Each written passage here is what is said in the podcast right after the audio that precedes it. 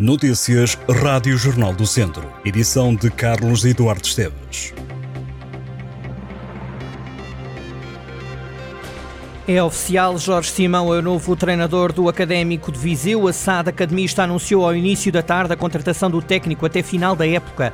O treino da tarde foi já orientado por Jorge Simão, que assume o comando da equipa de imediato. O presidente do Académico de Viseu, Mariano Lopes, descreve Jorge Simão como um treinador com percurso e experiência ao mais alto nível no futebol português, representa a dimensão e a exigência do projeto do Académico. Mariano Lopes assegura que o Académico de Viseu confia que o trabalho e visão para o futebol de Jorge Simão estão alinhados com os valores da equipa viziense e da região. Jorge Simão já falou à comunicação do clube. O treinador agradece a confiança e diz-se orgulhoso por assumir o comando técnico do Académico. Jorge Simão refere-se ao projeto academista como único, com identidade e potencial muito especiais. Jorge Simão tem 47 anos. Em nota oficial, o académico recorda que o técnico tem 261 jogos na carreira, a maioria deles na Primeira Liga. Esta sexta-feira, o Distrito assistiu a uma das maiores greves da administração pública de sempre. De acordo com o Sindicato dos Trabalhadores em Função Pública e Sociais do Centro, escolas, hospitais, câmaras municipais e vários serviços públicos estiveram parados ou a funcionar a meio gás. Para o sindicato, esta adesão demonstra que os trabalhadores estão descontentes e demonstra que, perante as propostas do Governo e o Orçamento do Estado que está apresentado no que respeita aos trabalhadores da administração pública, as pessoas não estão para aceitar esta situação, disse fonte do sindicato ao Jornal do Centro.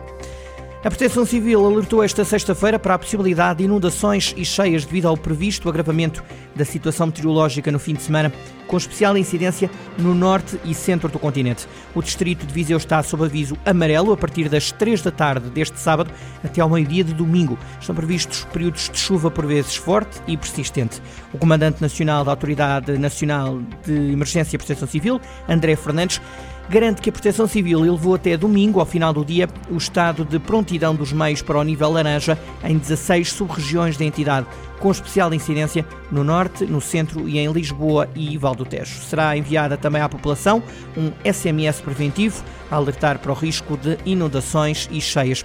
O comandante destacou também a previsão de vento por vezes forte e aconselhou que seja prevenida a queda de objetos para a via pública. Por outro lado, está também prevista forte agitação marítima. O presidente da Câmara de Viseu, Fernando Ruas, vai questionar o ministro do Ambiente, Eduardo Cordeiro, sobre o projeto da nova barragem de Fagil, considerada fundamental para a região. Na sequência do compromisso assumido pelo governo, Ruas já tinha feito um pedido de reunião ao ministro. Fernando Ruas afirma que quem é contra as portagens é contra o interior do país e contra o progresso das terras onde a água faz falta. O autarca viziense lembrou que tem havido reuniões produtivas com as águas de Portugal e com as águas do Douro e Paiva para garantir o abastecimento de água em falta a Viseu, que ficará resolvido mesmo sem a nova barragem. Não houve vítimas de homicídio em todo o ano passado no distrito de Viseu. A conclusão é da Associação Portuguesa de Apoio à Vítima e do Observatório de Crimes de Homicídio.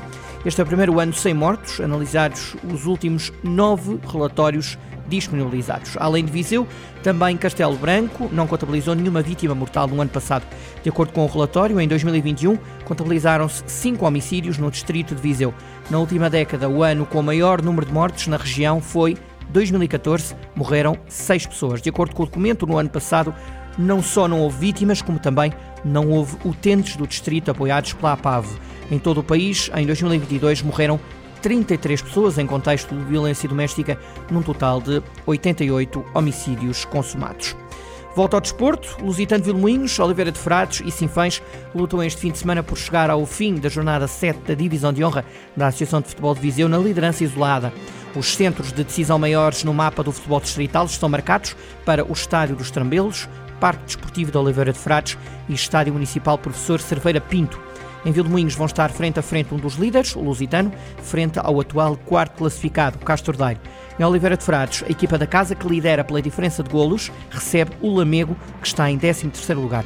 Lusitano e Oliveira de Frades entram na jornada com mais um ponto do que o Sinfãs, mas pode ser a equipa do Norte do Distrito a sair desta ronda em primeiro lugar, de forma isolada. Vamos conferir os jogos da sétima jornada da Divisão de Honra. Para este sábado às 3 da tarde está marcado o Canas Senhorim Rezende, para domingo também às 3 da tarde, Sampedrense Penalva do Castelo, Sinfães Nelas, Oliveira de Frades, Lamego, Mangual de Valdaçores, Moimenta da Beira Paivense, Lusitano de Vilmoinhos, Castro Daire, Nespreira Sátão e Ferreira Daves, Voselenses. Recordo que domingo há mudança de hora, os relógios devem ser atrasados 60 minutos quando forem 2 da manhã de domingo. Nasceu há 21 anos em Viseu, mas há 8 que é feliz a jogar futebol na cidade de Braga. O ponto mais alto foi vivido esta terça-feira, quando Diogo Fonseca se estreou pela equipa principal do Sporting de Braga na Liga dos Campeões.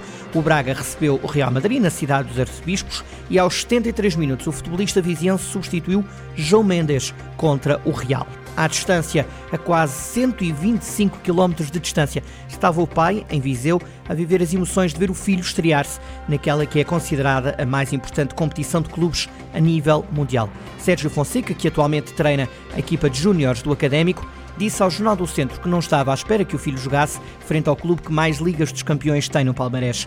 Na conversa que teve com Diogo, depois do jogo, frente aos madrilenos, o filho contou-lhe ter entrado um pouco nervoso.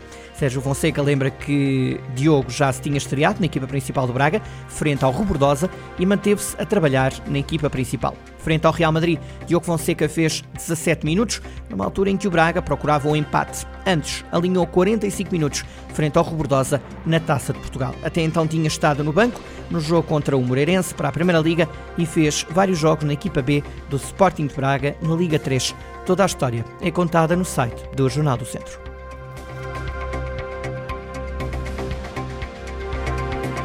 Estas e outras notícias em jornaldocentro.pt.